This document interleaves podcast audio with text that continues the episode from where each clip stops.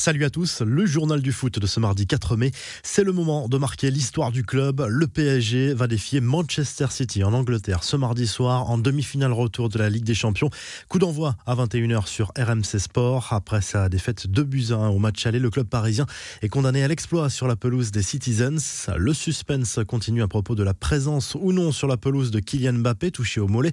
L'attaquant français est toujours incertain. Il a pu effectuer un entraînement individuel lundi soir avec des courses, mais beaucoup se sont inquiétés de le voir boiter légèrement lors du départ des joueurs parisiens pour le nord de l'Angleterre.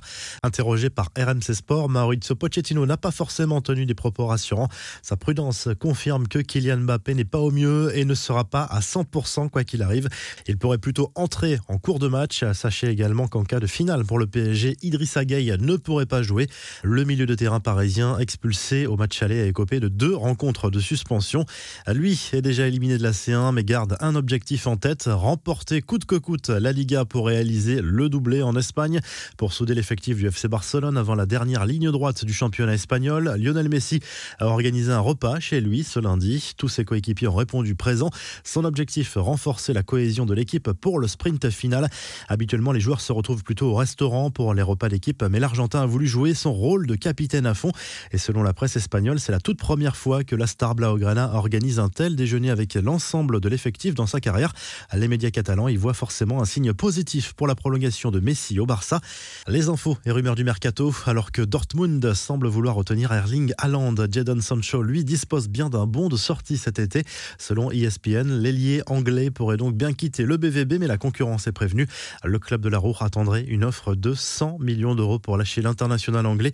L'entraîneur de Valence prend la porte. Le club espagnol, actuel 14e de Liga, a annoncé le limogeage de Javi Garcia au lendemain de la défaite à domicile contre le FC Barcelone.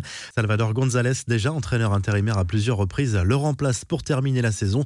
Les infos en bref, la nouvelle provocation de Romelu Lukaku envers Zlatan Ibrahimovic. On se souvient de leur altercation en début d'année lors d'un match de Coupe d'Italie.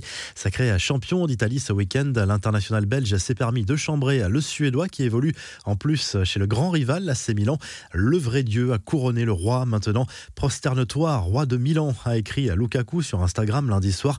Une réponse un précédent tweet d'Ibrahimovic. Milan n'a jamais eu de roi. Maintenant, ils ont un dieu, avait lancé l'ancien parisien à propos de lui-même il y a quelques mois.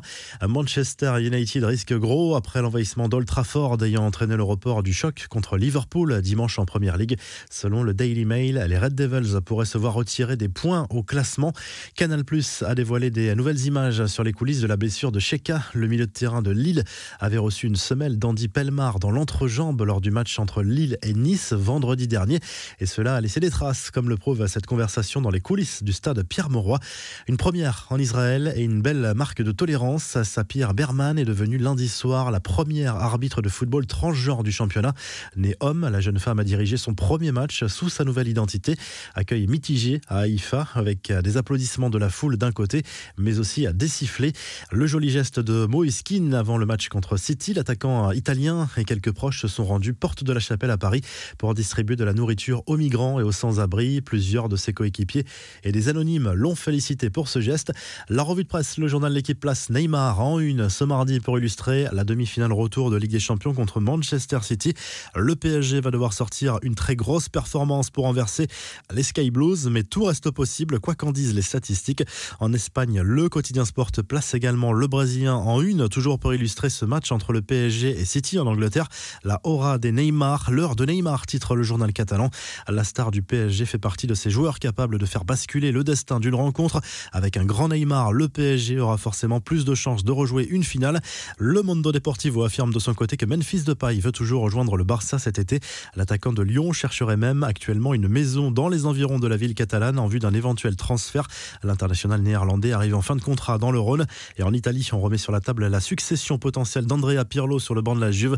Tout au sport confirme la tendance actuelle, celle d'un départ probable technicien de la vieille dame à l'issue de la saison. Allegri et Zidane restent favoris pour prendre sa place sur le banc turinois. Si le journal du foot vous a plu, n'hésitez pas à liker la vidéo et à vous abonner. Et à très vite pour un nouveau journal du foot.